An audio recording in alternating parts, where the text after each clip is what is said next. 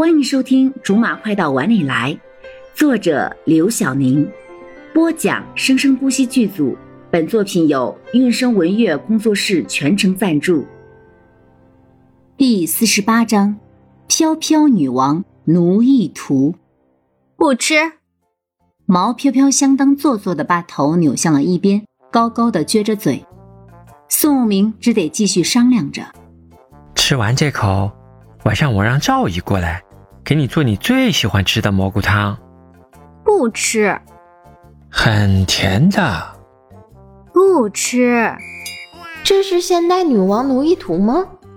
柠檬真的很想忍住，默默的离开，不打扰这两个人。可是看到毛飘飘那一副欠揍的样子，宋明那一副犯贱的样子，又真心的忍不住。你们两个还真有情趣呢。宋明像受惊的小狗一样。唰的弹了起来。柠檬，你你你你你你怎么会在这儿？你怎么进来的？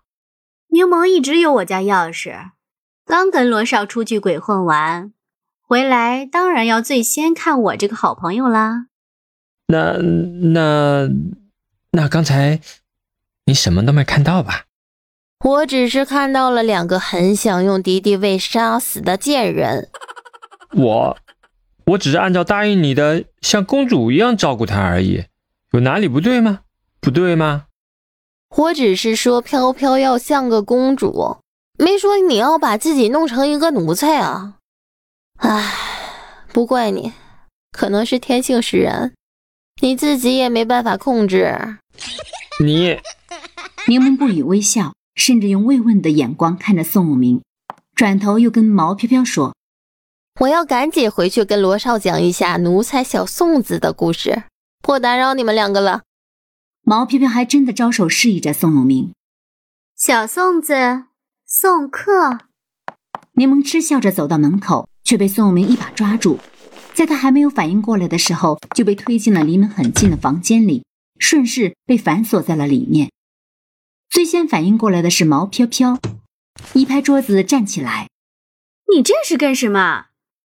为什么要关柠檬？我是不会放他出去跟别人说的。他堂堂一个大少爷，要是这种事情被说出去，他还有一点脸吗？怎么管教下属？柠檬在房间里挑衅的看着房门，好像能看见外面的宋明似的。小宋子，你主子不会容着你这么对我的。说完就抱着胳膊等着毛飘飘来开门，可是。过了快一分钟都不见有什么动静，柠檬又说了一句：“飘飘，你怎么不去放他出来？”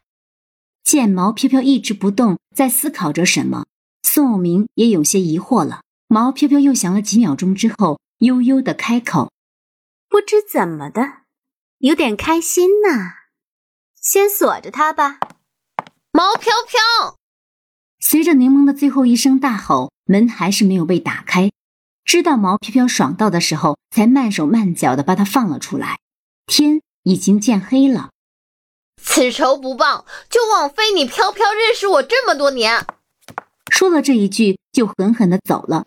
路上，出租车的司机不断的用眼睛瞟着后视镜，让柠檬更不爽。怎么着？我还能从你这车上跳下去吗？还是我能偷你两个轱辘？还是能揪你两根白头发？不知道是这个司机本身的脾气太好了，还是被柠檬给吓着了，愣是没有还嘴，反而顺着柠檬往下说：“您随意，随意。”这一妥协让柠檬更不爽了。本来以为碰着个脾气不好的，还可以吵一架发发气，结果碰着个软刀子，到嘴边的话说不出来，只能就这么憋着。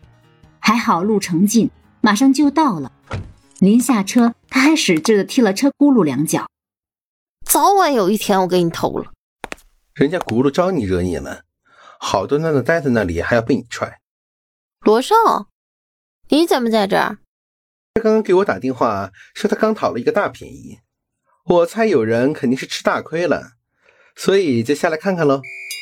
罗少笑眯眯的，扮着点幸灾乐祸的样子。我怕有人会无端端的变成某人的出气筒，就像刚才那个轱辘一样。柠檬不怒反笑。